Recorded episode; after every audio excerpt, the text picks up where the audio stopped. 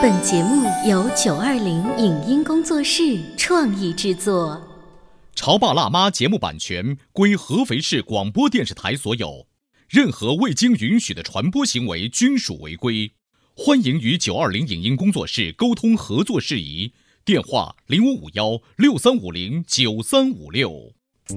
走在大街上，我希望听见别人叫我小姐姐，小姐姐，小姐姐，而不是哦，阿姨。但我最爱的称呼是妈妈。走在大街上，我希望听见别人叫我欧巴，而不是大叔，大叔。但我最喜欢的称呼是爸爸。我是辣妈，不是老干妈。我是潮爸，不是太阳能浴霸。八零后时尚育儿广播脱口秀，潮爸辣妈。本节目嘉宾观点不代表本台立场，特此声明。拜年是中国民间的传统习俗，是人们辞旧迎新、相互表达美好祝愿的一种方式。随着时代的发展，拜年的习俗也不断增添新的内容和形式。那么，外出拜年有没有主次顺序之说呢？带孩子外出和陪伴老人过年之间，我们应该如何选择？为什么说过年是孩子修炼陪伴心态的最好时机？欢迎收听八零后时尚育儿广播脱口秀《潮爸辣妈》，本期话题：拜年是性价比最高的情商教育。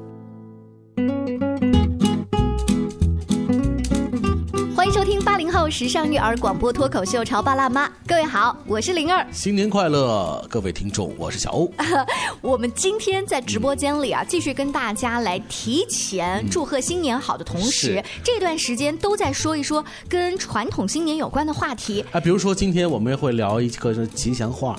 你知道小时候啊，嗯经常会被家长会呃叫过来说：“哎，走，来说一段吉祥话。”你就会开始背了，你知道吗？什么福如东海，寿比南山，不拉不拉不拉不拉，要说很多。但是其实我的词汇量是非常低的。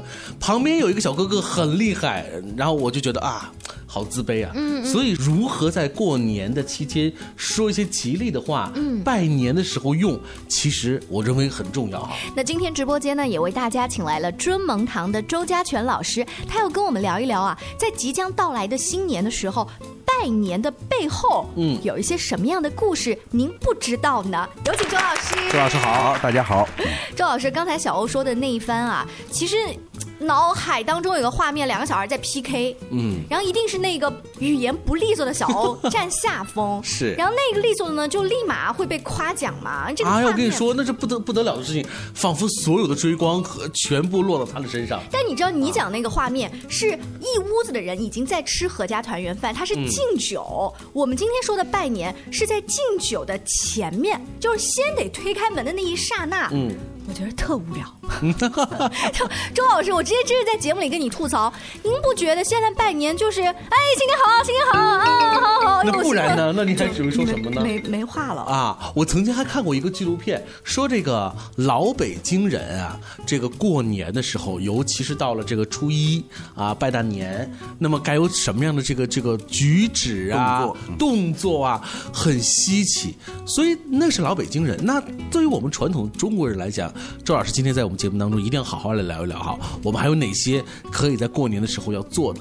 拜年啊，是我们这个中国人一个非常悠久历史的一个传统的民俗行为。嗯，这个行为最早的原本的意思是，大家在一年这个换岁的时候呀，都向对方彼此表达一个在未来的一年里。你可以活得更好的这种美好愿望，嗯，是这样一种愿望的表达，而且呢，在古代呢，更多的还是家族和亲友之间，嗯，就是那个时候的呀，就是社会活动啊，商务活动都没有那么繁荣，嗯，但后期估计在明清以后，才在官场上和商圈里面开始慢慢的就是有这样的范围变多了，拜拜拜年的这种行动。是有时上门拜呀，有时候大家团拜呀所以，说白了，这个拜年这个行为其实是超具有仪式感的。是的，是的，啊，特别符合这种呃跨年守岁的对这种仪式感。是的，你是的们不断的强调仪式感，但是它仪式感在哪儿呢？就是作揖，新年好。然后到了家里面之后，它的仪式感并不像说我们就是比如说要要呃这个磕头呀，或者它这个仪式感后面没了呀，就是我没有办法跟我的孩子或者说。接下来你具体要做什么？因为我的小孩经常是问我说：“妈妈，我们到这谁谁谁家拜年，我要做什么？”然后呢？嗯，你的仪式感的困惑呀，嗯，其实主要来自于我们这个社会发展的速度啊非常快，就是我们现在的社会交流的工具，尤其是互联网出现啊，就是太方便了。嗯，以前的拜年啊，实际上它非常具有仪式感的原因，是因为我们有这样一次拜年的行为，其实并不容易。哦，大家可能很长很长的时间才能见一次面。哦平时写信都不知道往哪写，而且呢，以前邮政也不行啊，对不对？呃，邮政到现在也不过就一两百年的事情。嗯，所以说，古代很多的亲人都是长期的很难有交流。那么在过年的时候呢，中国人的民俗就是过年一定要团聚，所以在这个时候大家就见到了。嗯，见到了以后，各个层级的亲人，父辈的、祖父辈的，甚至曾祖父辈的、阿辈的、孙辈的、曾孙辈的，大家呢都在一个共同的时间和区域里聚在一起了。那么在这么短暂的宝贵的时间里，大家一定要彼此把自己集聚了至少是一年的那种情感要释放出来。所以其实就是在说话。对，所以我们就是拜年。哎呀，说爷爷好，叔叔好，这种语言其实不重要。刚刚小欧说啊，我们要付诸东海，寿比南山，这些呢是需要的，就是在很正式的祭拜这个场合下。但平时的这种生活化的拜年是不需要说太多的吉祥话的，我们只要把意思表达到就好。我知道了，周老师刚才那样子一说，古代他们见不到面，但其实他们又是小时候就认识的，所以他们有很多的感情要聊。呃，我为什么有这么大的就是这种疑惑？是因为女孩子一旦嫁人了之后啊，是一般是随着夫家，比如说回去拜年，真的有的时候是你见到了先生家的那些七大姑八大姨，我连叫都叫不出来不。熟，对，不熟之后，我没有办法跟他聊那么久的天，所以才会觉得尴尬。所以这就是我们现在就当下，我们是一个社会发展的正好是一个变革时期。就说以前就按照这个林亚刚刚说这个话题，你嫁到夫家以后，你第一年就会把家族里面所有的人都认识清楚，嗯，就是传统意义上，嗯，所以在那种情况下，你整个家族内部的关系是非常清楚的可。是现在情况之下是灵儿估计到现在还没认全吧？对，就是呃，这种独立的生活和现代社会的特有的方式已经改变了。是的。就我们跟亲戚、亲朋之间的这种关系和距离，所以我们现在呢，就是社会生活啊，叫小家庭化。嗯，传统文化呢是大家庭背景。嗯，因此，在我们的现代的生活习惯中去传承古代的我们传统的这些民俗的时候呀，也要略作改善。嗯所以在周老师看来，就是能够踏出你自己的小家，融入这个大家庭，大家把手机放下来，然后能够就是说看着彼此的这个眼神聊一聊天，就已经是很大的进步了。是进步。嗯，就是说拜年这个行为啊，我们还是像，呃，这个上一期我们聊过的，像压岁钱一样，它是在我们近周边既有血缘关系，又有较强关注的这样的情缘之间在交流。那我再问问周老师，就是出去拜年有没有什么一个顺序的讲法？让我印象当中呢，肯定是爷爷奶奶、外公外婆在的时候，要先紧着最长的长辈家里先去，然后后来呢，就发现了，就是同样的一拨人，大哥家先吃，然后二哥家先吃，会有合并同类项的原则。只不过是换了一个吃饭的地方。是就这个在古代上有没有一些顺序的讲法？呃，在古代当然是有的，当然我们现在也没有必要去完全拘泥，但是呢，他的精神我们是应该能够领会的。所以说，拜年那第一步肯定是自己的嫡系的这个长辈，嗯，就如果爷爷奶奶在，那肯定是爷爷奶奶是、是最先的，嗯，然后剩下的呢是以父亲他这个兄弟这个关系，从大往小。嗯。啊，当然了，如果祖父辈也有兄弟，那肯定他们就会更优先一点。是。啊，祖父辈的和兄弟，父辈和兄弟，然后呢，到自己这一辈。如果虽然你还没成人，但是你有的同辈的兄长已经成人，也是需要的，是按照这个逻辑。嗯，所以我们现在有一个问题，就是家庭啊，在夫家和娘家这一块不知道界限已经不清楚了。是。呃，不清楚呢也没有问题，就是我们男女双方啊，都按照同样的这个模式啊，叫比较行动就可以了。比较行动的意思是啊、就是也是按照这个层级啊，就不分男方和女方，啊就是你各方都是这样，就双方的祖父母及其兄弟，双方的父母及其兄弟和自己的比自己更年长一点的这个长兄啊，就是这一块这是重要的。原则上，如果说亲缘关系过远，我们就不太算是拜年了，那叫拜访。嗯，对，拜年和拜访还不太一样。是不是还有一种说法？比如说，如果家里头有一个长辈，今年是在谁家，这样的话呢，我们就要去长辈在的那一家去拜年，是啊，那你拜的是长辈，至于他在哪一家，那并不重要。并不重要。那是因为我又是我们现代社会造成的。在古代的话，是我们最长的长辈在哪，家就在哪。嗯啊，不像现在我们很多的爷爷奶奶是跟跟着孙子孙子走的。啊，对对对，跟着晚辈走的。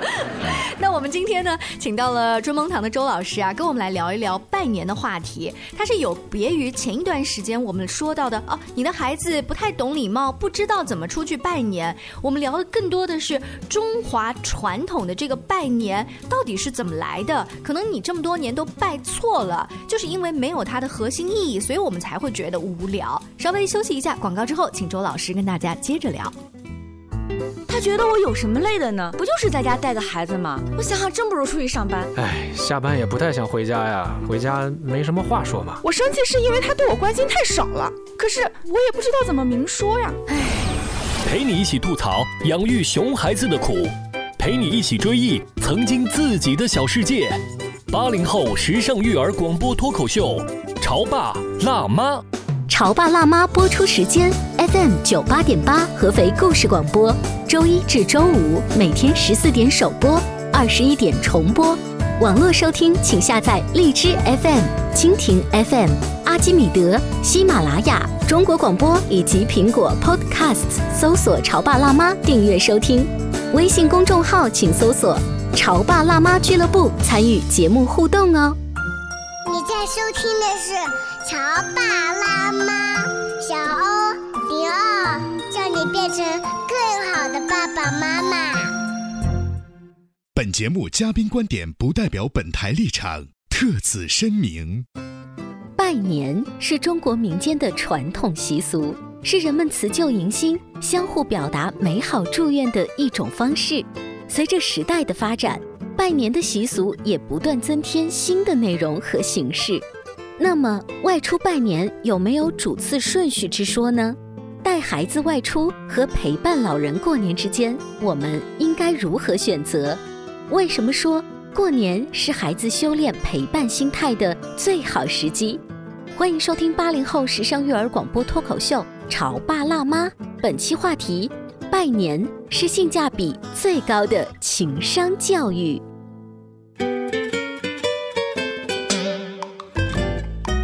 广告之后，欢迎您继续锁定《潮爸辣妈》。小欧跟灵儿今天就着拜年的话题，请来了尊蒙堂的周家全老师。呃，周老师，我不知道你的儿女会不会有这样的一个习惯，就是大年三十儿、大年初一还算比较乖，嗯，顶多到旁边的电影院去看看啊，KTV 去唱唱歌，嗯然后小子辈啊就开始商量，咱们到周边泡温泉吧。嗯都大年初三了、初四了，还不能闪吗嗯三天？年过了之后就，你知道我曾经在青春荒唐期曾经干过一件最绝的事情，就是我大年三十，嗯，就年夜饭刚把碗羹放下，就跟自己的几个狐朋狗友跑出去去玩去了，就拿着我的港澳通行证就就就出去玩了。当你落地到了香港的时候呢，因为是年三十，你知道吗？满大街看不到人。其实我现在想起来，我花了这么多的精力，为什么要在年三十去那个地方呢？嗯，其实就是机票便宜啊为了所谓的机票便宜，好像我搭上了不该搭上的，特别不好的损失，是吧？嗯。这个心态啊，嗯，其实也很有意思。我们为了一个便宜机票，嗯，我们要出去玩，嗯，但是呢，我们没有想着除夕这一天，就是我们正常情况下怎么过最有意义，嗯，除夕这一天是一年中啊，从家族亲情角度来讲是最重要的一个时候，所以我们称它为除夕迎新，嗯，又是守岁的时候，这一天是亲情团聚的最重要的时候。你选择了这一天，机票便宜，但是呢，其实你付出的成本那是远远超出了那个机票的成本。就这种亲情的淡薄的感觉被伤害掉了。当然了，刚刚都说了是青春荒唐的岁月，在那个时候，任何行为都是可以理解的。理解啊。对，但是老父亲直到现在在过年的时候还会愤愤不平，说有一年就把我数了数的最重要，其中这一条，就说明其实，在除夕那一天。我们还真的不能那么的放肆，呃，去做一些反传统的事情。但看起来我们成长了，我们结婚立业，然后有孩子了，我依然会有时候就觉得，哎，小孩不要老到每一家去跑来跑去的拜年，很辛苦的样子。就好不容易学校放假，就带他出去玩一下。其实你这句话的背后，我能够体会出，你会觉得小孩不要做这样的事情，是因为你觉得。做这样的事情会有些无聊，嗯，就这是上半段的时候我们跟周老师吐槽的事儿。但是周老师刚才其实教育我们了一通，意思是你没了解，就是拜年它背后真正的这个含义。所以在周老师看来，那我能除了自己啊，听完节目我要回去痛定思痛一下，再怎么引导自己的小朋友呢，让他也有这种仪式感。我来提一个比较大的话题，嗯，什么叫幸福？这个话题特别大，嗯，其实幸福就两个要素。第一个呢叫有期望，第二个呢叫能满足。没有期望的人是永远没有幸福感的。嗯，但有期望满足不了的话呢，他是不幸的。水中捞月嘛，是痛苦的。是，但是我们总觉得好像很多期望都跟钱有关。对，其实真正的幸福来自于什么？人世间最大的幸福不是财富，是陪伴。老师这样一说的话，我脑海里有一个画面，就是您刚问完我这个问题，我脑海里就出那个画面。就有一年我们家里面年三十吃饭的时候啊，就忽然有一个姐姐提议说：“哎，我们请服务员来帮我们拍张合家福好不好？因为有的表哥表姐是在外地工作，难得回来一次，他们把他们的小孩也带来，那大概是至今最全的一次。于是那张合家福，大家摆出一二三，然后纷纷再来看的时候，那一刻我觉得特别特别幸福。即便我跟那一些什么。舅舅姑姑没有那么常见，我也觉得这就是一家人的感觉。你这个观念太对了，就是这张照片，把你们本身根本就不熟，说不定分开以后都不联系的这些亲人啊，嗯，因为一张照片形成了永久的陪伴。是，就这种陪伴，你任何时候看到它都是温暖的，嗯，都是有力量的。我今天你看在节目里，我还能回忆起来啊。所以说，我们说过年是干嘛的？就因为我们每个人都有深层压力，不管大小，对吧？孩子都要上学，都有任务，所以不可能天天黏在一起。但是每年他总要有一个时间，大家要聚在一起。嗯，那么聚在一起，第一，只有聚才能幸福，它是彼此陪伴嘛。第二个，聚也是一种责任，所以我们说孩子。就说要利用过年的时间去修炼他陪伴亲人的心态。嗯，我们现在叫情商，天天说孩子说这个人情商不够，那个人情商不够，甚至还要去上专门的培训班。如果过年的时候都没有陪伴父母和祖父母的意识，他学什么培训班都没有用。周老师这个话是突然让我想起了一个很有意思的一个辩题，就是。终归是有一些人，他会呃与人相处有很多的一些问题，嗯，要不然，是跟他的就跟陌生人相处，他会有这种很这种抓狂的这种距离感，对。但其实他跟亲人相处，这种感觉还不如他说他会跟陌生人相处，这就是周老师所说的，如果你能够面对亲人都犯怵的话，那可能这个问题就就更大了，是吧？所以，我们现在你看，父母为了让孩子幸福，花巨资给他找好学校，嗯，给他找好老师，对吧？满足他生活中的一切愿望，嗯，以为这样他就可以成长起来了，成为一个有能力的人。大部分是失望的，少部分满足了，确实成为有能力的人了。幸福吗？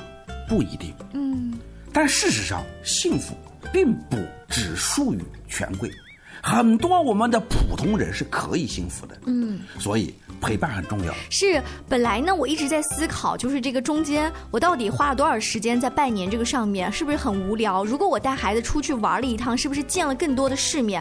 但是被周老师一句说，那就是情商教育啊，你知道吗？你脑海当中那个小算盘被他一下拨响了之后，就说其实这是投资性价比最高的一件事情。说对了，这就是看起来最便宜，但是最温暖的一个教育。我这脑海里当中还有一个画面，这不是过年，是平时的家庭聚会。有一天。那这个我儿子的姑爷爷啊，看到孩子的这个乐高玩具啊，还有英语的这个学习资料，就说呀，你们现在小孩学这个东西真洋气，你能不能教姑爷爷啊？那我的小孩说，那我可以，但是那你教我什么呢？我教你象棋。于是你看，这两个爷孙俩并不熟，他们一个教对方英语，一个教对方象棋。就这种画面，平时是不可能经常出现的，偶尔的就在这个生命的瞬间就出现过一次。就这种难以复制的这种互动，是钱买不来的哈。这种就说爷孙俩的沟通啊。比世界顶级的教育大师上的课，嗯，都更值钱。但是如果不是周老师您今天在节目当中这么一说的话，我可能就把它当做一个很随意的生活细节，我就忽略了。我就想着还是去买香港的机票好。我们说人需要两种能力，嗯，一种叫获取财富的能力，一种叫感悟或者说体验幸福的能力。嗯，获取财富的能力现在全社会都在学，好不好？个人，但是。体验幸福的能力几乎没人在学，嗯，就连过年这么重要的修炼自己、体验幸福能力的这样一个活动，嗯，我们大家都不知道。怎么玩了？呃，甚至是啊，不，非但不知道怎么玩，还有一些刻意的回避。是的，就像曾经那个年少无知的我一样。那其实这种回避的本身，真的就是因为我们在这个过年的这过程当中啊，汲取的正能量太少，太少，或者是感觉有些无聊，所以才会做一些在周老师看来特别不当的选择。所以过一个好年，嗯，从父母开始，嗯，而且从年轻的父母开始，嗯，从潮爸辣妈开始，是，因为你既要去陪伴你的父母，尽你的义务。同时又要引导你的孩子来陪伴你，来敬孩子成长。所以说，你看，就像我们这样的中间商，哈哈，一方面是中间商，一方面是中间力量啊。为什么呢？因为我们是承上启下对的。我们一方面对于孩子来说，在孩子面前要做到孝，让孩子去能够去跟我们一样。同样的，我们对面对于孩子，也应该让他感知这个家族的。温暖是的，所以我们这些做父母的其实是任重而道远。假如我们有一个假设的题目啊，嗯，年三十是回去陪父母，还是陪孩子出去？嗯，这个选择我们的父母们怎么选？选哪一个都错，正确的方式是带着孩子陪父母。那如果说我带着父母和孩子一起出去旅行呢？那也是可以的。就是大家总的要是这种全家团聚在一起的感觉，对不对？在一起，嗯。哎，另外呢，我还想替呃收音机前很多听众问周老师一个问题，就是您看啊，国外和国内都是过年是吧？都有这个聚会的这样的一个场面。可是为什么周老师您说拜大年啊过大年是我们中国人所独有的一种文化的一种传承呢？是，过年是中国独有的，嗯。西方啊，欧美社会呢，他们也庆贺新年，嗯，但是在庆新年的过程中，主要就是一种群众聚会，嗯。另外呢，像欧美的圣诞节啊，嗯，它圣诞节其实不是新年，圣诞节是它一年中最重要的一个家庭啊，嗯，就像我们的亲情陪伴的日子，是。因为它是在纪念耶稣基督的诞生，嗯，所以说呢，我们呢纪念的是一个新的年的。开始。是以时间为单位，对，它是以人物为核心。我们这一点区别，但是其性质完全一样，嗯，都是借这个机会我们亲情陪伴，让老人感觉到有所依靠，嗯，让孩子感觉到有所关爱，是。让中间力量们 感觉到我身上有责任，嗯，这个过程是我们职场上的中青年人啊。打气加油的时候，未来一年就要看这年过得好不好。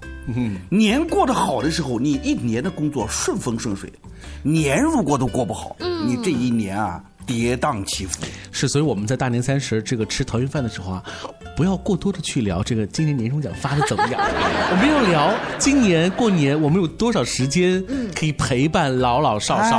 嗯，对了，就多聊一些吉利话。现在在这个周老师这样一引导，看来是有道理的。就是这个开头开的特别好，所以为什么说不要拿扫帚啊去扫呀，或者说不要吵架呀，对不对？这两天不要吃药啊，这些都是有它这个吉利的意思的。是的，是的。那今天呢，在聊完过年，我们的假期也差不多要开始了。那潮爸辣妈在二零一八农历狗年的节目也要跟大家说再见啦。是的呀，你知道金猪马上就会到来，希望我们在这个猪年能够跟所有的听众继续努力哈，让我们这个潮爸辣妈节目更好听，让各位的生活更幸福美满。明年见，拜拜。再见，再见。以上节目由九二零影音工作室创意制作，感谢您的收听。